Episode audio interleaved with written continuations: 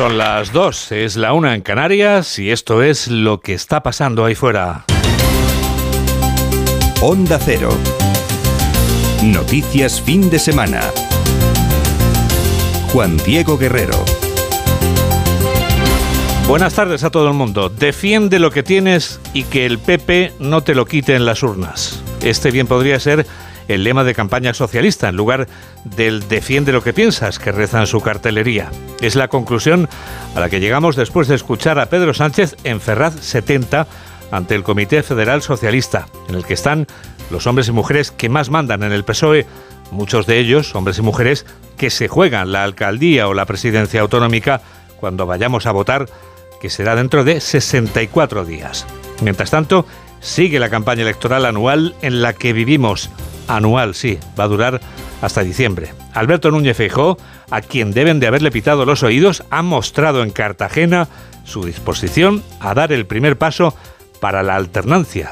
Primero en los comicios del 28 de mayo y luego en las generales de final de año.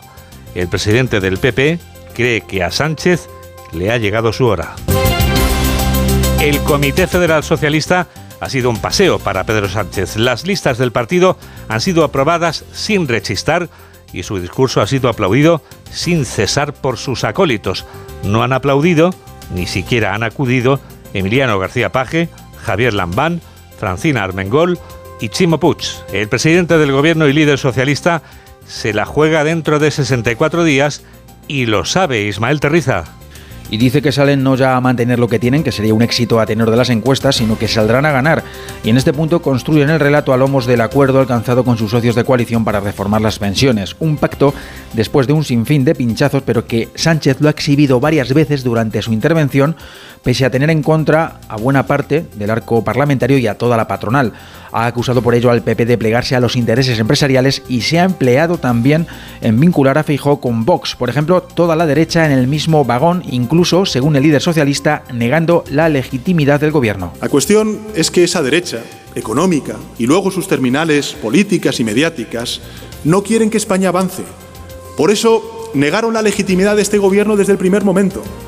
Y por eso han repetido una y otra vez, de manera machacona durante estos más de tres años, el mismo argumento. Hay que convocar elecciones anticipadas.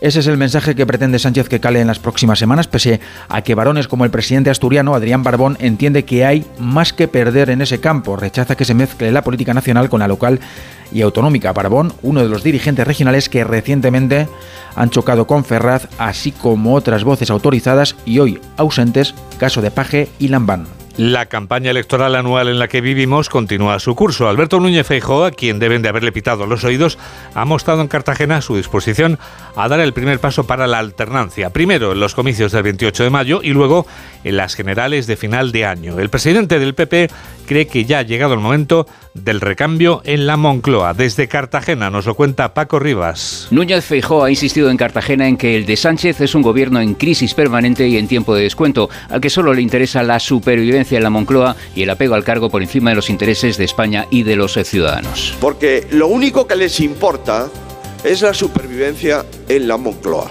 Lo único que les importa es ser ministro, secretario de Estado, subsecretario. Ahora bien, ¿sabéis en lo que se van a poner de acuerdo? En el no a la llamada moción de censura. El apego al cargo es el único pegamento que amalgama la coalición rota del gobierno actual. El líder nacional del PP criticaba un gobierno que en solo cinco años ha tenido 40 ministros y ministras y de los 22 actuales unos están desaparecidos, otros haciendo campaña y otros dedicados en exclusiva a criticarle a él. La manifestación convocada este sábado en Zaragoza por la Mesa de Sanidad de Aragón ha pedido al gobierno autonómico del socialista Javier Lambán que mejore la atención primaria y hospitalaria. Los convocantes de la manifestación también han mostrado su oposición a la privatización de la sanidad pública aragonesa. Onda Cero Zaragoza, Luis Puyuelo. Entre sus reivindicaciones destacan que el gobierno aragonés destine el 25% del presupuesto sanitario a la atención primaria y que se habiliten turnos de tarde en los centros de salud. El portavoz de la plataforma, Juan Antonio Andrés, también recuerda los retrasos en las listas de espera quirúrgicas. Nosotros estamos aquí un poco como parte de los representantes de los ciudadanos, de, los pacientes de la, sanidad pública y sobre todo pues, de la atención primaria, que es lo, más problemático que tenemos en estos momentos, porque la lista de espera es algo que ya pues, no es que hayamos dado por, por, abandonada, pero claro, es otro, es otro tema a cubrir eh, desde, desde la sanidad. La Mesa de la Salud también reclama más atención al medio rural y a las patologías mentales. Y mientras tanto, madrileños por España y por el mundo. Este fin de semana es de tamaño XXL para los casi 7 millones de habitantes de la Comunidad de Madrid y la estampida se confirma, no solo por los 5 millones de desplazamientos por carretera que prevé la DGT, sino por los datos como los del sector hostelero de Castilla y León, una región que visitan en masa sus vecinos madrileños. Desde la redacción de Onda Cero en Castilla y León, Lucía Barreiro. Es misión imposible encontrar una mesa en algún restaurante de Castilla y León. En el caso de Salamanca o Valladolid, las reservas ya están incompletas desde hace días. El cóctel perfecto, Día del Padre, el tiempo acompaña y es fiesta el lunes en Madrid, lo que hace que muchos vengan a visitar la comunidad autónoma. Jaime Fernández, presidente de los hosteleros en Valladolid. Realmente llevamos eh, ya mucho tiempo eh, todos los fines de semana prácticamente restaurantes, nuestros establecimientos del día eh, llenos. Me han comentado sobre todo en la provincia, pues el Museo del Vino y otros sitios de actividades y todo, y restaurantes de, la zona que tiene mucha gente de Madrid y aquí en Valladolid efectivamente pues exactamente exactamente igual. No pasa lo mismo con las reservas en los hoteles, aseguran en el sector que la gente está esperando a la Semana Santa que ya está a la vuelta de la esquina. Este sábado va a vivirse en Valencia la segunda jornada de la multitudinaria ofrenda floral a la Virgen de los Desamparados. Este penúltimo día de fallas acabará con la NIT del FOC, pero eso será después de que decenas de miles de falleros participen en la ofrenda floral. Onda Cero Valencia, Nacho Rech. Van a ser alrededor de 100.000 los falleros que desfilen ante la imagen de la patrona de la ciudad en la ofrenda, cuya segunda parte comienza esta tarde. El desfile ha recuperado sus recorridos tradicionales después de cuatro años en los que, primero a causa de la pandemia y después por unas obras, tuvieron que anularse o cambiar de ubicación. En el manto de la Virgen, que se está confeccionando este año con los ramos de las comisiones falleras, predominan los colores rojo y blanco. Los problemas de abastecimiento por la bajada en la producción de claveles blancos han llevado a recurrir por primera vez a las margaritas para completar el manto. Justo cuando acabe la a la una de la madrugada, será el turno de la Nit del Foc, el castillo de fuegos artificiales más importante de la fiesta. Este año estrena emplazamiento y se dispara en el Paseo de la Alameda, a la altura de la Ciudad de las Artes y las Ciencias. Horas después de que la Corte Penal Internacional pidiera el arresto de Vladimir Putin, al que responsabiliza de la deportación de cientos de niños ucranianos, horas después el caudillo ruso sale por las barbas y decreta una ley para perseguir a quien lo calumnia a él o al ejército ruso. Hasta 15 años pueden caerle a quien se ha declarado culpable. Casi a la misma hora que hemos conocido esta ley, hemos escuchado a Joe Biden. El presidente norteamericano hablaba junto a su helicóptero, el Marine One, que estaba a punto de despegar de la Casa Blanca y ha dicho que no cree que la orden de arresto contra Putin surta efecto. Creo que está justificado, pero la cuestión es que la Corte Penal no está reconocida internacionalmente, tampoco por nosotros, aunque creo que es un punto importante. Claramente se han cometido crímenes de guerra. En la guerra contra la delincuencia, aquí en España, el Cuerpo Nacional de Policía ha echado el guante a 29 individuos en tres provincias. Laura Gil. Las detenciones se han practicado en Málaga, Madrid y Toledo después de que los agentes tirasen del hilo de la investigación que se inició el pasado mes de agosto en Málaga. Aunque el grupo estaba asentado principalmente en la comunidad madrileña, sus miembros se desplazaban por todo el país para realizar los robos que cometían en pocos minutos en lugares poco iluminados y sin vigilancia de catalizadores. Elisa Rebolo, portavoz de la Policía Nacional. Los catalizadores suelen ser robados en eh, descampados con poca iluminación, eh, zonas de parking que se utilizan eh, por multitud de vehículos durante el día, pero que se quedan sin vigilancia y a oscuras por la noche.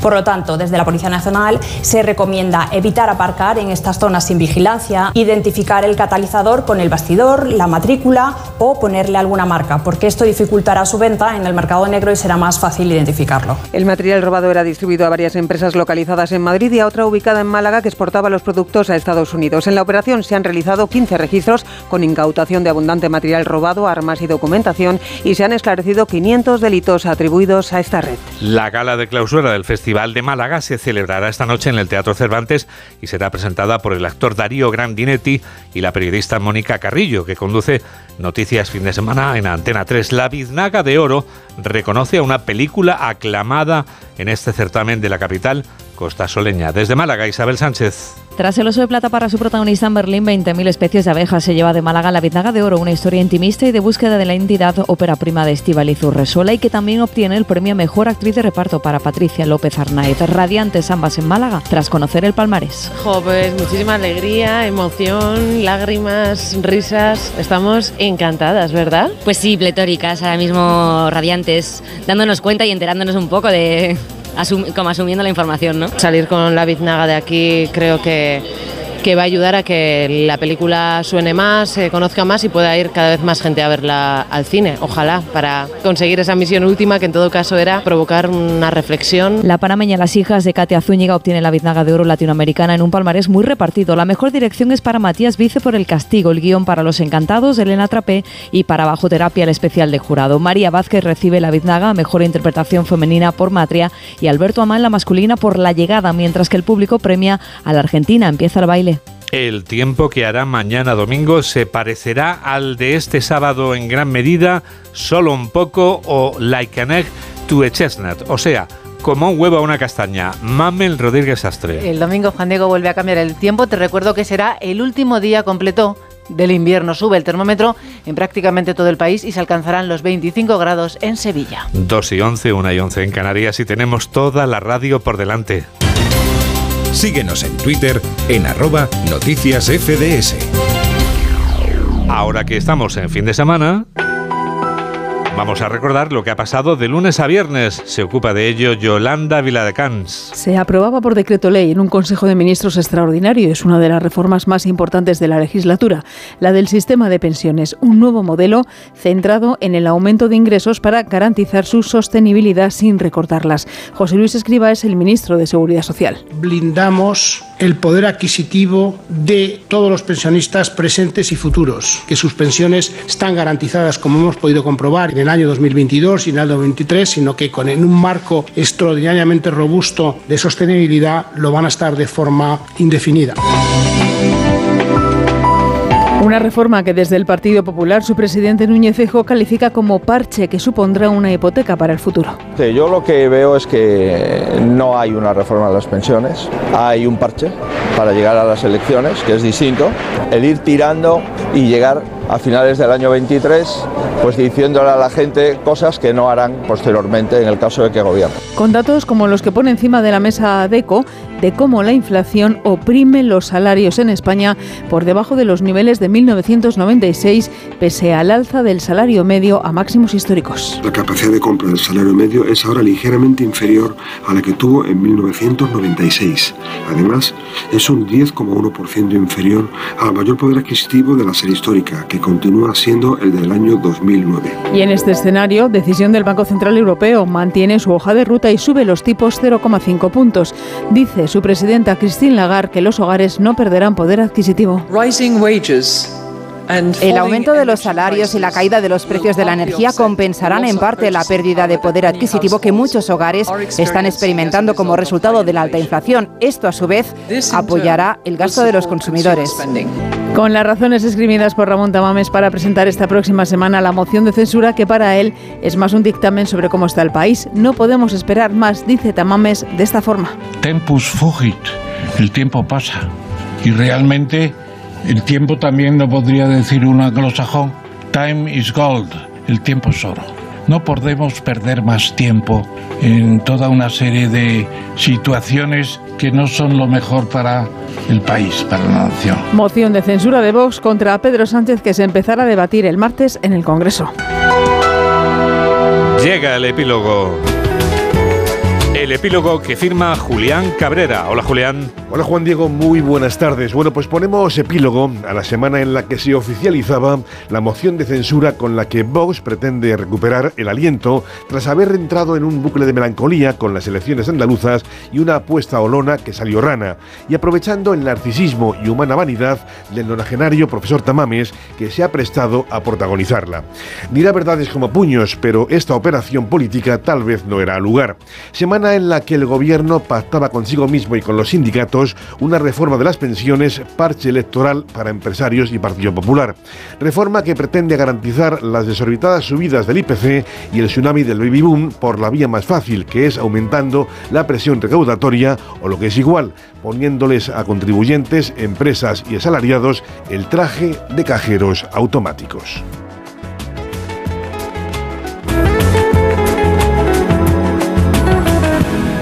Son y cuarto.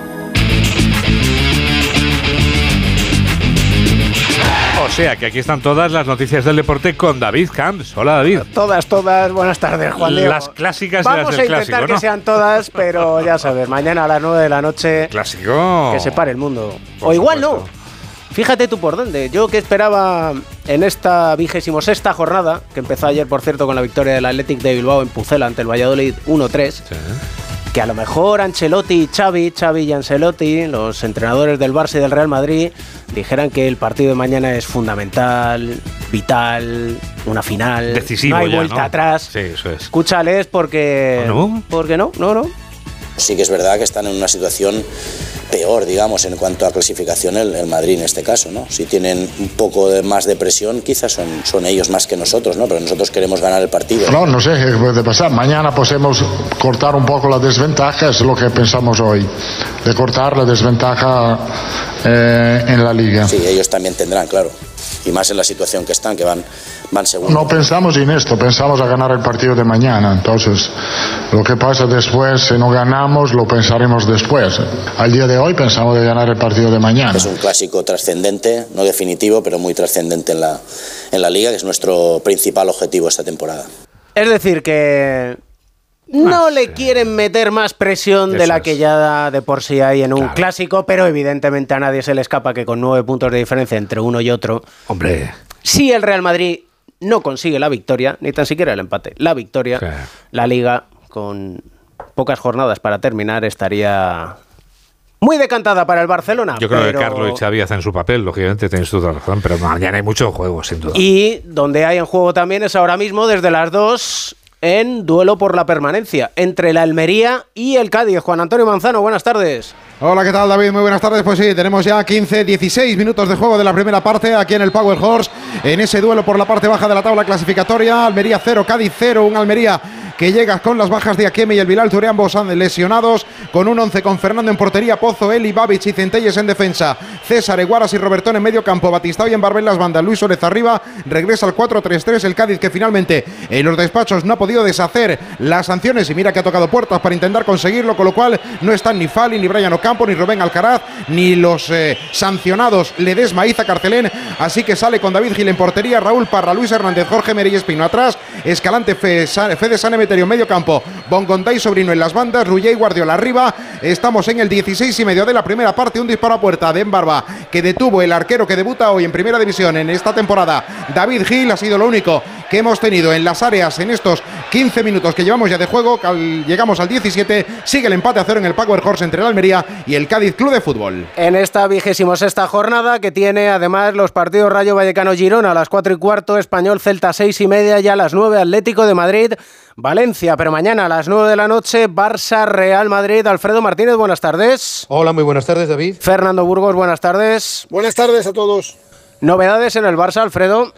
Pues lista de convocados. Ha habido una suave sesión preparatoria previa al partido de mañana. Por cierto, el Barcelona no se concentra, no cambia sus normas habituales. Hoy ha estado el vicepresidente deportivo Rafael Yuste para dar ánimos a la plantilla y respaldar al colectivo en esta semana tan importante. Y al término de la sesión preparatoria se ha confirmado lo que era un secreto a voces. Ni Pedri ni Dembélé, ninguno de los dos ha participado en la sesión preparatoria, entran en la lista de convocados. Pedri porque ha recaído, tuvo mañana, ayer malas sensaciones, por tanto no entraba en la convocatoria de la selección española en un aviso claro de los servicios médicos del Barcelona a los de la Federación Española de Fútbol y es duda para el partido copero del 5 de abril. Otro tanto de Dembélé no está cicatrizando bien la lesión y este es más duda todavía si cabe incluso para el partido del Real Madrid. 21 convocados, el resto de los disponibles, jugador del filial Ángel Alarcón que ya es habitual junto con Pablo Torre en la lista del primer equipo. En el Madrid, Fernando jugará Benzema. Jugará Benzema, va a entrar en la convocatoria en unos minutos. Esa lista de convocados de Carlo Ancelotti con 23 futbolistas. Están todos los de la primera plantilla excepto David Álava, que sigue con la lesión muscular que le ha impedido jugar los últimos cinco partidos y tampoco va a entrar en la convocatoria el hispano uruguayo, el delantero del Castilla, Álvaro Rodríguez, porque tiene que cumplir un partido de sanción y no puede jugar ni con el filial ni tampoco con el primer equipo. En unos minutos, repito, esa convocatoria de 23 hombres donde va a estar Karim Benzema como también en la formación titular. ¿Qué Barça podemos esperar, Alfredo? Eh, con la ausencia de Pedri parece mucho más eh, lógico el equipo. Va a jugar Ter Stegen en la puerta, el Zamora de la Liga en el lateral derecho. Viene siendo habitual todos los enfrentamientos con el Madrid. Araujo pasa a enfrentarse con Vinicius. Ha sido unas declaraciones también de Xavi Hernández en rueda de prensa. Como centrales entraría Cundé en el derecho, en la izquierda Andreas Christensen, Alejandro Valde, lateral izquierdo, medio campo con Busquets, el gran rey de los clásicos, junto con Frenkie de Jong, con Gaby que haría la media punta y que sí sería el beneficiado de la ausencia de Pedri. Arriba, Rafinha en la banda derecha, Lewandowski como referencia, parece el once más claro de Xavi Hernández. Y Xavi Hernández, que ha sido, Alfredo, preguntado y varias veces por el resultado de la Copa del Rey, por ese 0-1. Sí, él no ha querido incidir mucho en la respuesta sobre Simeone. Le ha dicho, bueno, nosotros podemos ganar 1-0, pero nuestro estilo de juego es distinto. podemos eh, jugar, no jugamos a la defensiva, pero no ha querido polemizar. Y sobre si firma mañana ganar 1-0 ha sido así de contundente. ¿Pero qué pasa con el 1-0? Hombre, puestos a elegir, prefiero un 4-0, ¿no? Pero, o un 5-4. Es que, a ver, la gente cuesta marcar goles, la gente defiende bien, Cuesta mucho, cuesta mucho. El que no ha jugado a fútbol y no ha participado en lo que es el deporte de élite no puede entender lo que es tener un contrario delante y más un Real Madrid, que es recién campeón de, la Champions. Ganar 1-0 es un resultado fantástico, fantástico, es una maravilla. ¿Qué problema hay?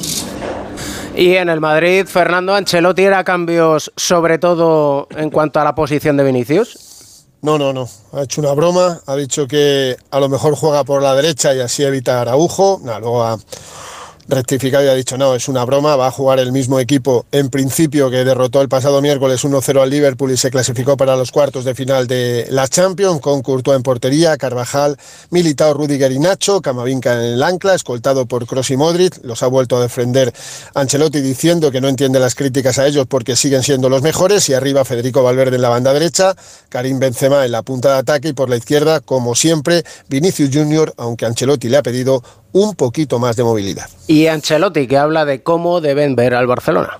Tenemos que verlo como un león, y no como un gato, porque si tú piensas que el Barca es un gato, vas a, a, ser una fiesta y no es una fiesta, es un partido importante, tenemos que luchar hasta el final y, y ser comprometido es fuerte para jugar, sacar lo mejor de nosotros.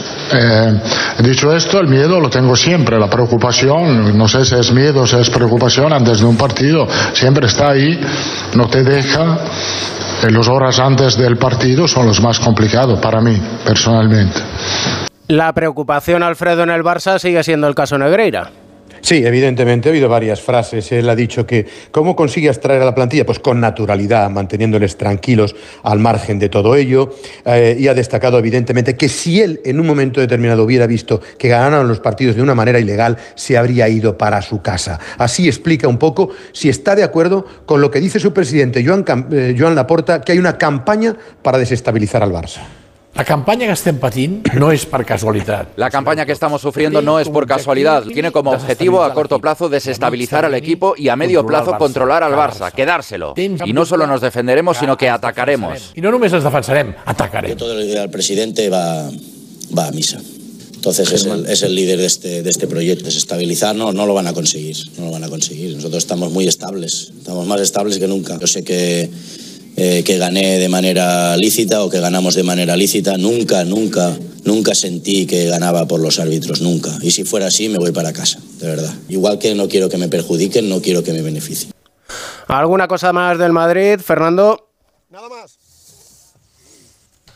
¿Alguna cosa más del Barça, Alfredo? Sí, que se va a llenar el partido. Será el primer clásico que Xavi dirija al eh, conjunto azulgrana en el Camp Nou ante el Real Madrid. Eh, lleno absoluto, funcionará la reventa. El Barcelona no se concentra. 95.000 aproximadamente pueden ser el máximo de espectadores. Arbitrará Ricardo de Burgos Bengoechea mañana con previsión de lluvia sobre la ciudad condal. Gracias, Alfredo. Hasta luego, buenas tardes. Gracias, Fernando y Ancelotti. Preguntado por si va a seguir la temporada que viene, pase lo que pase en este tramo final del año. Me quedaría toda la vida en este club, todavía pienso que esto es imposible, quedarse toda la vida, es una decisión que tiene que tomar el club, eh, lo tomará al final de la temporada, pase lo que pase. Eh, mi pensamiento es que quiero seguir, como espero que sea así. Con lo que se queda claro que al final de todo esto agradeceré el club por la vida. El clásico es mañana a 9 de la noche. Para esta noche a las 9 otro clásico de nuestro fútbol como es el Atlético de Madrid-Valencia. El conjunto rojiblanco, el Atlético, que es tercero, con tres puntos de ventaja sobre la Real Sociedad. Alejandro Mori, buenas tardes. Buenas tardes, David. El Atlético de Madrid se acaba de concentrar en su hotel habitual de cara al partido de esta noche a las 9 frente al Valencia en el Metropolitano, en una convocatoria con todos los jugadores disponibles de la primera plantilla, a excepción de Reinildo y Reguilón, que son baja por lesión. Se prevé una novedad en el 11, sería la entrada de Rodrigo de Paul, saldría del equipo Lemar, en un 11 que sería el formado por Oblak en portería, con Savic, Jiménez y Hermoso en la línea de tres centrales, Molina en el carril derecho, Carrasco en el izquierdo, centro del campo para Coque, Llorente y De Paul, y arriba repetiría la pareja de ataque Grisman, Memphis, de Pay. Un Atlético de Madrid enrachado en los últimos nueve partidos, seis victorias y tres empates ante un Valencia que no vive sus mejores horas, el equipo de Rubén Baraja, pero que sin duda pondrá las cosas muy difíciles porque está muy exigido. Con cuatro jugadores de la Atleti apercibidos, se perderían el partido frente al Betis de la siguiente jornada si ven cartulina amarilla, con Dobbia, Coque, Savic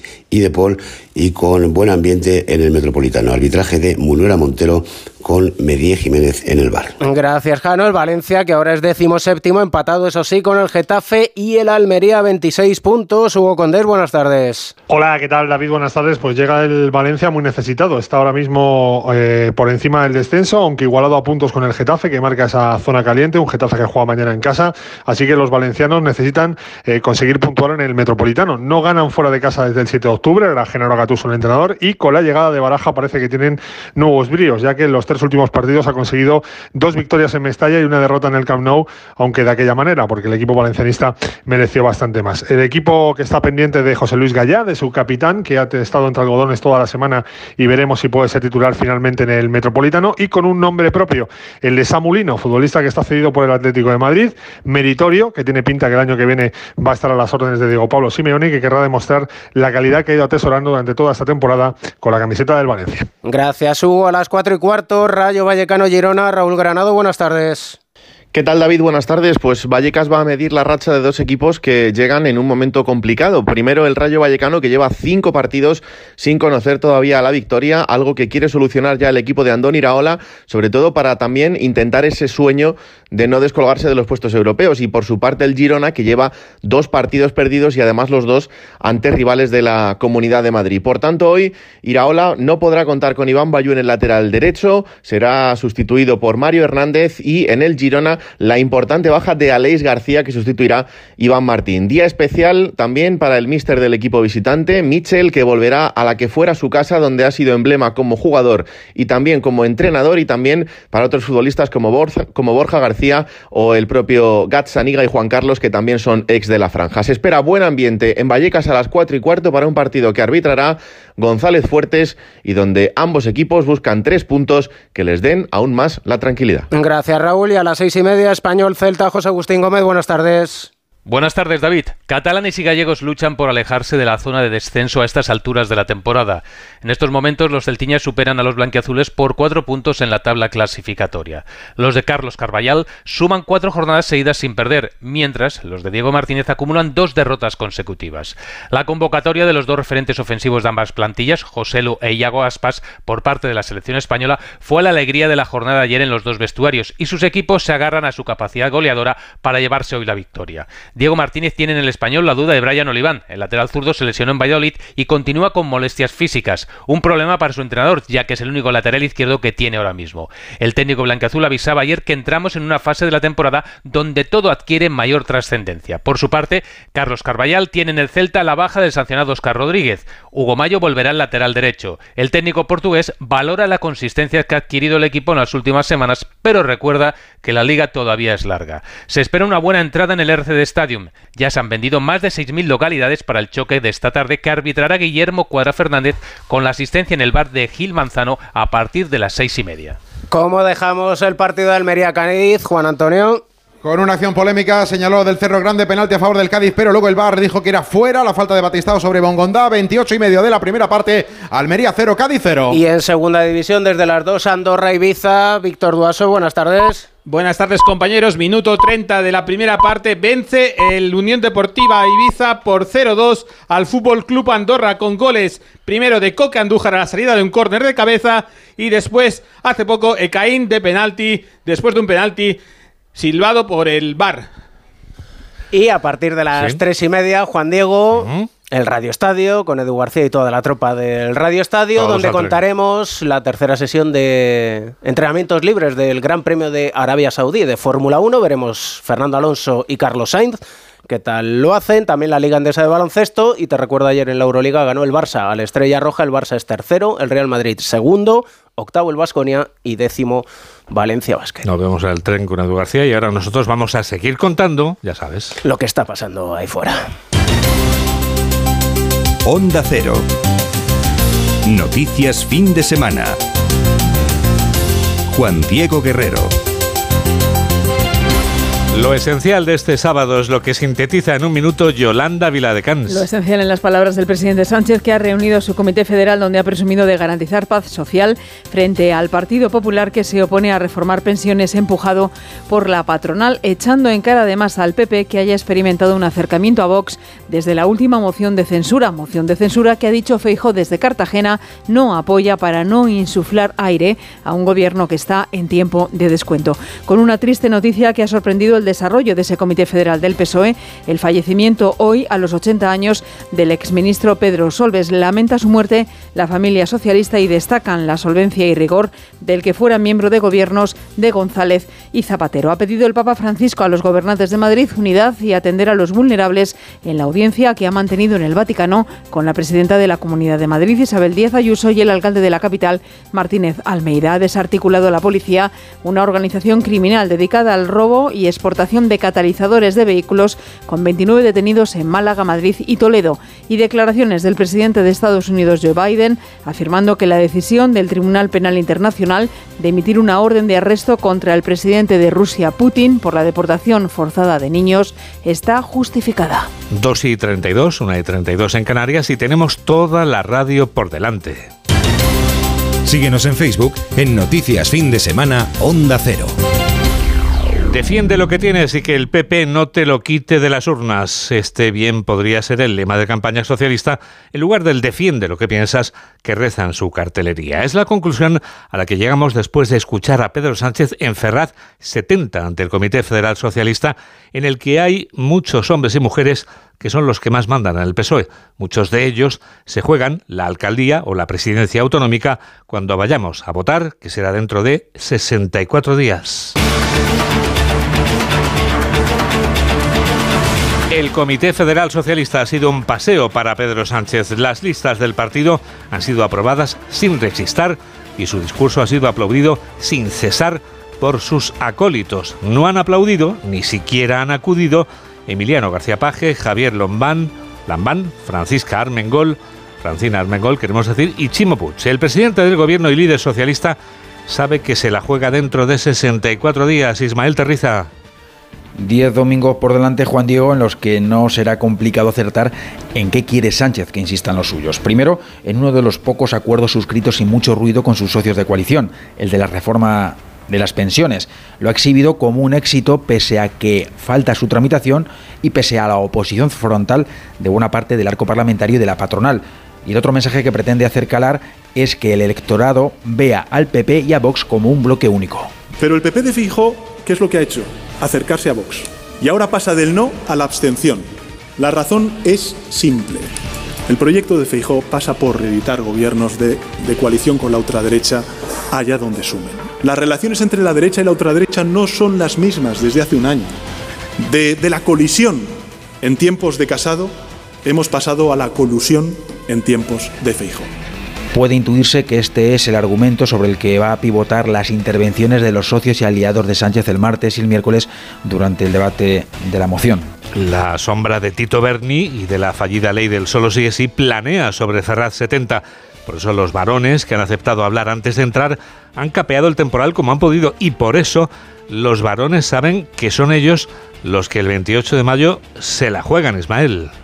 Sí, esa es la sensación, Juan Diego, que pese a que Sánchez haya glosado esta mañana en Ferraz distintos méritos de su gestión, los dirigentes autonómicos y alcaldes que quieren seguir siéndolo y aquellos que pretenden alcanzar el mando prefieren que los partidos se jueguen en casa de cada uno. No parece que, por ejemplo, al presidente asturiano Adrián Barbón le agrade mucho que el ruido de Madrid genere estrépito en su feudo.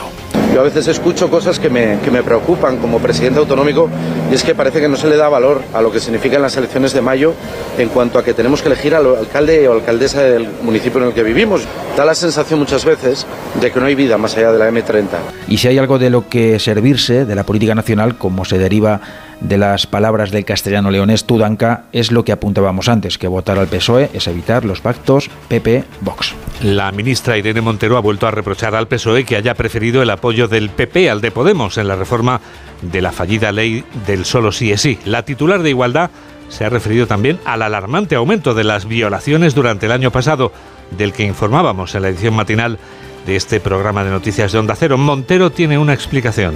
Lo que aumenta, como le digo, no son las agresiones, sino las denuncias de esas agresiones, según los datos de ese informe que da esta explicación para ese aumento de las denuncias, que ya hay menos tolerancia social y menos tolerancia individual ante las agresiones sexuales sufridas y esto es algo que necesitamos que ocurra cada vez más, que se acabe la impunidad de las violencias sexuales y el silencio y la normalización que todavía existe sobre ellas.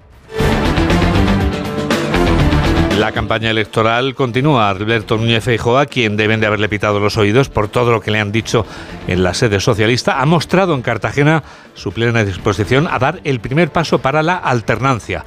En primer lugar, en los comicios del 28 de mayo y después en las generales de final de año. El presidente del PP cree que a Sánchez le ha llegado su hora desde Cartagena nos lo cuenta Paco Rivas. Para Núñez Feijó, el apego al cargo es lo único que mantiene unido a la actual coalición de un gobierno en crisis permanente y en tiempo de descuento. Y a Sánchez solo le interesa permanecer en la Moncloa por encima de los intereses de España y de los ciudadanos. Porque lo único que les importa es la supervivencia en la Moncloa. Ahora bien, ¿sabéis en lo que se van a poner de acuerdo? En el no a la llamada moción de censura.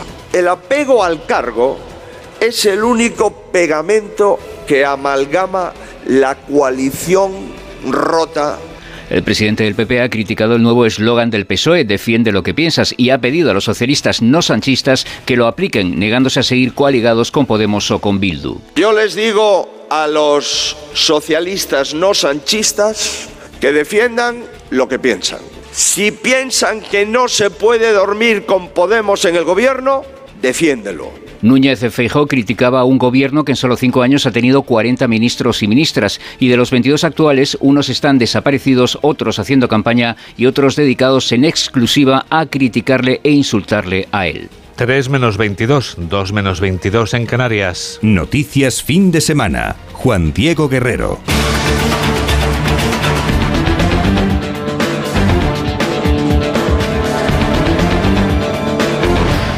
Pensionistas y pescadores se echan a la calle este sábado en el norte de España.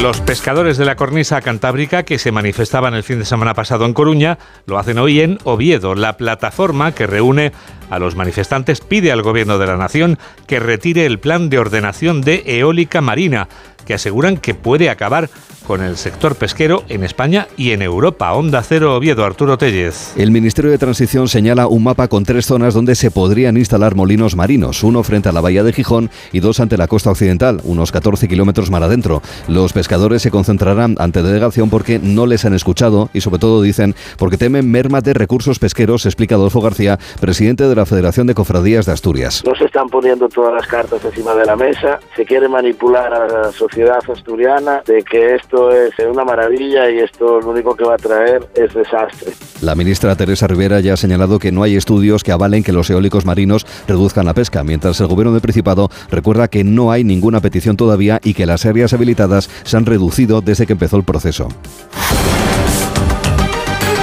Los pensionistas que salen este sábado a la calle en Bilbao siguen sin darse por vencidos. Gobierne quien gobierne, las pensiones se defienden. Es para el colectivo de jubilados de Euskadi y Navarra un lema que no desaparece. Onda Cero Bilbao, Isabel Molina.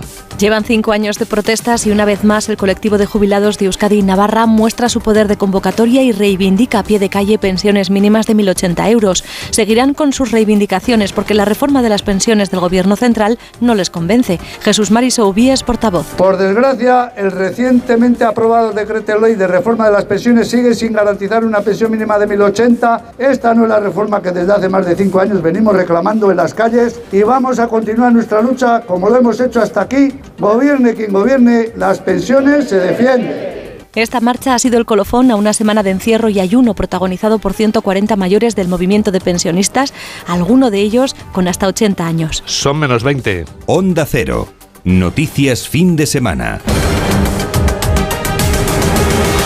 Los expertos en tecnología aprovechan este Día del Padre que se va a celebrar mañana para aconsejar a los progenitores, también a las madres, que hagan algo que deberían hacer porque les vendrá bien. Actualizarse es lo que deberían hacer los padres, en el caso de que no lo hayan hecho, naturalmente, porque conocer el mundo digital les vendrá bien para entenderse mejor con los hijos, que probablemente les lleven ventaja sobre el terreno. Laura Gil nos presenta al Tecnopadre del año 2023. Los Tecnopadres son lo que, según Concepción Castillejo, profesora de la Universidad Internacional de La Rioja, están abocados a ser los progenitores cuyos hijos cuenten con edad suficiente para sostener un dispositivo en sus manos que les sumerja en el mundo digital. Advierte, de hecho, que la recriminación constante a los menores por hacer uso de la tecnología a menudo, sea como usuarios de videojuegos, de redes sociales o de telefonía móvil, no es el camino cuando tú le estás diciendo a tu hijo, a tu hija, ten cuidado, no, lo, estás demasiado con el móvil, les estamos diciendo, oye, eh, el lugar donde tú te estás relacionando con tus iguales, yo te lo quiero vetar, yo te lo quiero limitar. Eh, es verdad que conlleva un riesgo, es verdad, es cierto, claro, pero para adolescentes y para adultos. Aquí es donde tenemos que ir de la mano eh, los centros educativos y las familias. En los centros educativos se hace formación y se hace prevención. Eh, y esa formación y esa prevención también se tiene que hacer desde casa. Y es que cuanto antes asumamos que la tecnología ha llegado para quedarse y que los más jóvenes y cada vez más adultos socializan sobre todo en un contexto digital, antes podremos utilizar ese medio como una oportunidad para atender puentes. Ambas partes se van a encontrar en un espacio de convivencia en el que se va a poder, algo creo que es muy importante, ¿no? Reforzar los lazos y generar unas experiencias positivas para ambos. Comparten tiempo e incluso conocer un poco más de, de los hijos, bueno, porque al final en un momento en el que se, se, encuentran cómodos, distendidos, pueden hablar un poco más de su vida, de lo que les ocurre. Una conexión intergeneracional que debe evolucionar y adaptarse a un mundo cada vez más tecnológico. Enseguida les llevamos a dar la vuelta al mundo en 80 segundos. Hola, soy Carlos Alsina. Yo también escucho Noticias Fin de Semana con Juan Diego Guerrero.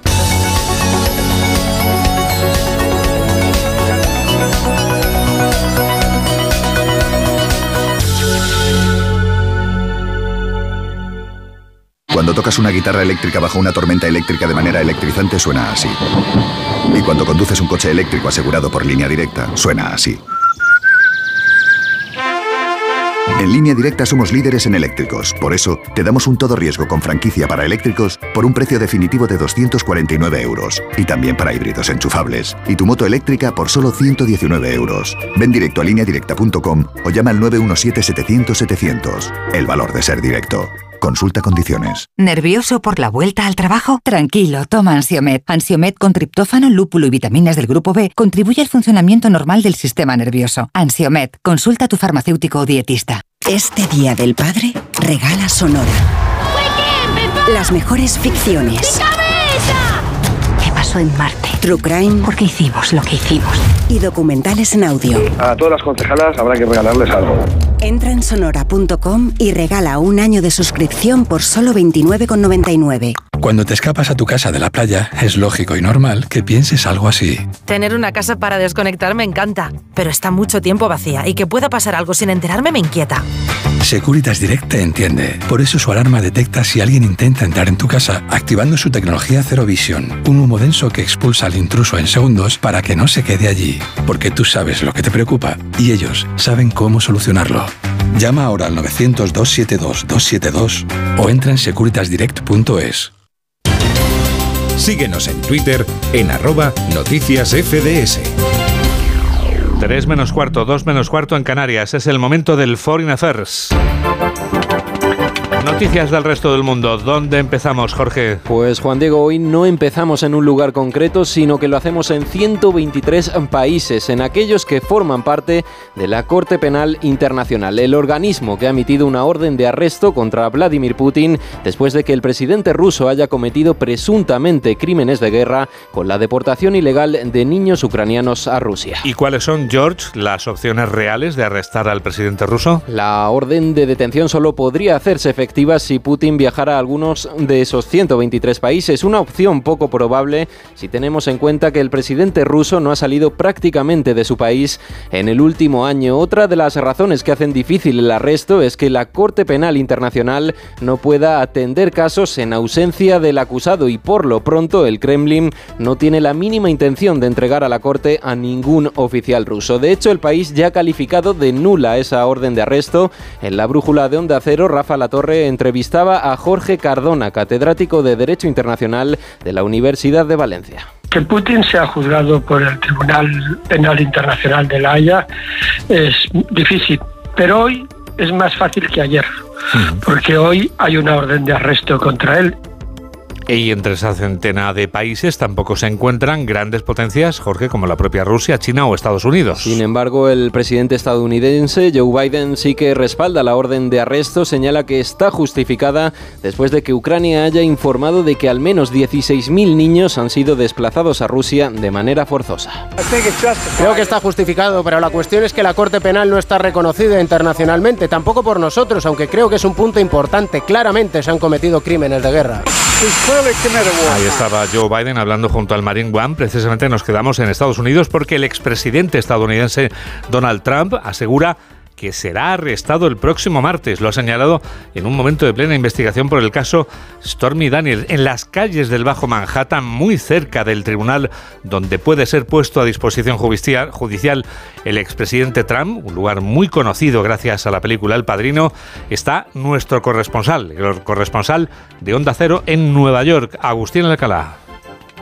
Donald Trump está convencido de que será arrestado el martes por orden del fiscal de Nueva York que investiga sus pagos ilegales a una antigua actriz de películas pornográficas y modelo de Playboy que reclama que mantuvo un idilio con el expresidente y actual candidato republicano a la reelección el próximo año. No hay comentario alguno de la Fiscalía, Juan Diego, a estas horas de la mañana sobre el posible procesamiento del líder del movimiento MAGA, Make America Great Again, que ha sido investigado por pagar a través de un testaferro a Stormy Daniels 130 mil dólares antes de las elecciones presidenciales del 2016 para ocultar su idilio.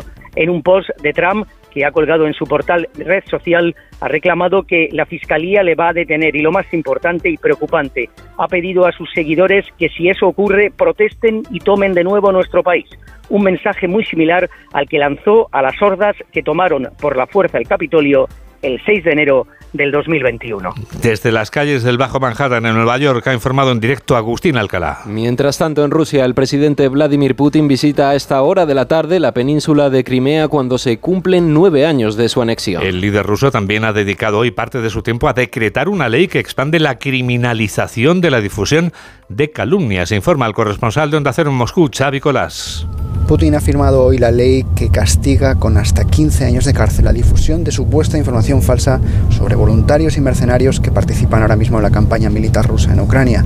Además, la ley estipula penas de hasta 7 años de prisión para aquellos que desprestigien a cualquier participante en la conocida como Operación Militar Especial de Rusia. Las enmiendas buscan extender la normativa ya existente para los miembros de las Fuerzas Armadas. Ahora quedarán protegidos todos los participantes en la campaña, incluidos los mercenarios grupo Wagner, muy activos, por ejemplo, en el frente de Bakhmut. El fundador de Wagner, el empresario ruso Yevgeny Prigozhin, solicitó formalmente al presidente de la Duma este cambio legal que le protege de las críticas. De Rusia viajamos a Francia. Jorge, el país afronta este sábado su enésima jornada de huelga contra la reforma de las pensiones aprobada por el gobierno. El creciente malestar social se ha visto reflejado durante esta pasada noche de disturbios en, lo que, en la que solo en París se detenían a unas 60 personas. También ha habido tensos enfrentamientos en Lyon, donde los manifestantes intentaron invadir y quemar la sede de una junta de distrito. Allí se detuvieron a una treintena de personas. Para hoy se han convocado diversas manifestaciones en toda Francia.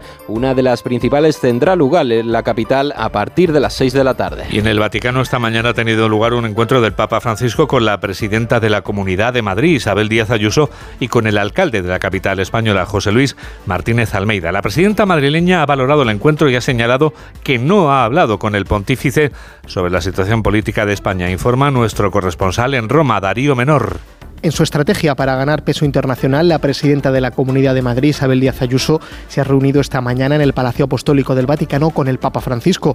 El encuentro, motivado por el 400 aniversario de la canonización de San Isidro, ha durado una media hora y también estaban presentes en él el alcalde de la capital, José Luis Martínez Almeida, la delegada del Gobierno, Mercedes González, y el cardenal Carlos Osoro. Díaz Ayuso ha asegurado que no ha hablado con el Papa de política, pero sí de la necesidad de integrar a todas las personas más allá de las ideologías ha sido, la verdad, un, grato eh, recuerdo, un momento inolvidable y queremos que esto se transmita a todo el pueblo de Madrid y sobre todo especialmente a aquellos que son personas vulnerables. A la salida de la audiencia, la presidenta de la Comunidad de Madrid se ha dado un inesperado baño de multitudes en el entorno del Vaticano, ya que muchos turistas españoles querían saludarle y hacerse fotos con ella. Y si te parece, Jorge, acabamos en las profundidades del océano. Sí, Juan Diego, porque un equipo dirigido por investigadores han identificado una ola de calor en el fondo del océano. Han evaluado cómo se desarrollan estos eventos extremos a lo largo de los fondos marinos y han concluido que estos impactan dramáticamente en los ecosistemas oceánicos, interrumpen el modo de vida de organismos tan pequeños como el plancton y tan grandes como las ballenas. Ha sido un resumen de Jorge Infer. Onda Cero. Noticias fin de semana. Nadie está por encima de la ley. Nuestro abogado experto en Derecho de la Circulación, Santiago Córdoba, lo sale muy bien, lo sabe perfectamente. Letrado, buenas tardes. Muy buenas tardes. Santi, ¿de qué nos hablas esta semana? Pues mira, según estadísticas de la DGT, en España hay más hombres con permiso de conducción que mujeres. Eh, la diferencia respecto del permiso de la clase B, el, de coche, no es, muy, no es muy acusada, pero se acentúa en los permisos para motocicletas y sobre todo en la licencia para conducir vehículos agrícolas. Por ejemplo, en 2021, casi el 100% de licencias para conducir vehículos agrícolas se expidieron a hombres. ¿Es destacable el comportamiento de las mujeres respecto a los hombres al volante? Pues es objetivamente destacable, te cuento. El comportamiento al volante de las mujeres respecto de los hombres difiere mucho. Así, en 2021, las cifras de investigados y detenidos por agrupación de tráfico de la Guardia Civil por delitos contra la seguridad vial, alcohol, exceso de velocidad, etcétera, parecen evidenciar que los hombres cometen más, no, muchos más delitos al volante que las mujeres. Por ejemplo, fueron investigados o detenidos más de 20.000 hombres, frente a poco más de 2.000 mujeres. En cuanto al alcohol y las drogas, casi 10.000 hombres, frente a 1.290 mujeres. Y en cuanto a exceso de velocidad punible, 214 hombres frente a solo 20 mujeres. Pues sinceramente creo que esos que todavía hay pocos que dicen mujer tenía que ser, creo que se equivocan. Los datos hablan por sí solos. Objetivamente hablan por sí solos. Gracias Santiago, un abrazo muy grande. Hasta luego. Muy buenas tardes. Dentro de siete minutos serán las tres, serán las dos en Canarias. Hola, soy Mónica Carrillo y yo también escucho Noticias Fin de Semana con Juan Diego Guerrero.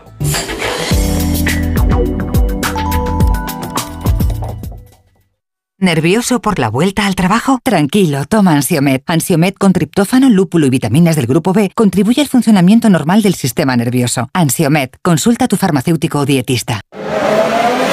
Amantes de la Fórmula 1, ha llegado nuestro momento. Este fin de semana, Gran Premio de Arabia Saudí. Toda la Fórmula 1, solo en Dazón. Desde el susto mi familia me obligó a tomarme en serio mi colesterol. Empecé a tomar citesterol. Citesterol con berberis mantiene mis niveles de colesterol. Cuídate con citesterol de Pharma OTC. Síguenos en Facebook en Noticias Fin de Semana Onda Cero.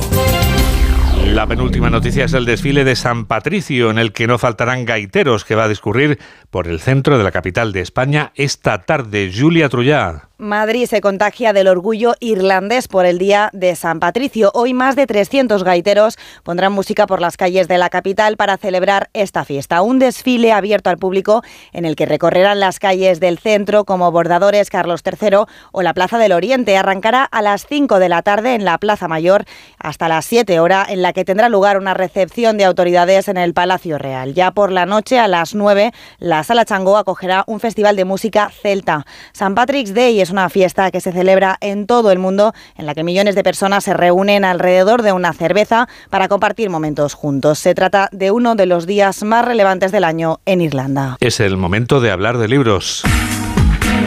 Hablamos de libros con Paco Paniagua. Terral, hay vientos que te empujan a la destrucción, es lo que nos dice el autor de esta novela, Sergio Sarria, con Melilla, Málaga, Bruselas y Algeciras como escenarios principales. En Málaga, en el caluroso agosto del 18, encuentran el cadáver de un joven magrebí decapitado en cuya frente han escrito la palabra traidor en árabe, pero es la Málaga que no está en el turismo. Creo que hay que meterse pues, en lo que está pasando de verdad en la ciudad. Y lo que está pasando no es solo, no es solo lo bonita que está, que también merecía espacio esa otra Málaga de los barrios en las que pasan muchas cosas. Hay barrios que no, que no entra la policía, entonces eh, probablemente sea incómodo, pero me parece que hay que, que hay que tocarlo. Terral, un thriller de Sergio Sarria publicado por Espasa. Y Planeta puesto en librerías la última novela de Pep Cole con el título La larga siesta de Dios. Nos lleva a la vida del hebreo Samuel Silverstein en Francia, 1940. En medio del caos y el sufrimiento, un niño le entrega un maletín con sus posesiones que había extraviado. Samuel lo interpreta como una señal. Samuel se hará cargo de él y sus caminos seguirán juntos. Unos chicos, chicos y chicas concentrados o recogidos, alojados en un orfanato de la Cruz Roja Suiza, instalado, instalado en el sur de Francia, cuando cuando la gran embestida de los alemanes ocupa, ocupa Francia en 1940. La larga siesta de Dios de Pep Cole, Editorial Planeta. Y una de nuestras grandes autoras, Julia Navarro, acaba de publicar Una historia compartida. Es un viaje por la vida de algunas de las mujeres más interesantes de la historia que han acompañado a la escritora en sus lecturas y vivencias a lo largo de su vida. Es un recorrido muy personal, son las mujeres con las que yo me he ido encontrando a lo largo de mi vida, a lo largo de mis lecturas eh, a lo largo de mis viajes. Por tanto, es una selección eh, muy personal y, muy anárquica y seguro que faltan, eh, seguro que faltan muchísimas, pero no es un libro académico. Por tanto, al ser, al ser un viaje personal, pues la elección ha sido eso absolutamente personal. Una historia compartida, el nuevo libro de Julia Navarro, editorial Plaza y Janís. Mamel Rodríguez Astres quien produce y Jorge Zamorano es quien realiza este programa de noticias. En este fin de semana en que se disputa el clásico nos despedimos con otro de los cantantes que son reconocidos seguidores de los principales equipos de fútbol. De los que tienen más abonados en la liga. Freddy Leis es del Real Madrid, el segundo club con más abonados. Este madridista confeso recuerda la novena Copa de Europa de su equipo en una de las canciones de su último álbum, Temas Privados, y la canción se titula La novena.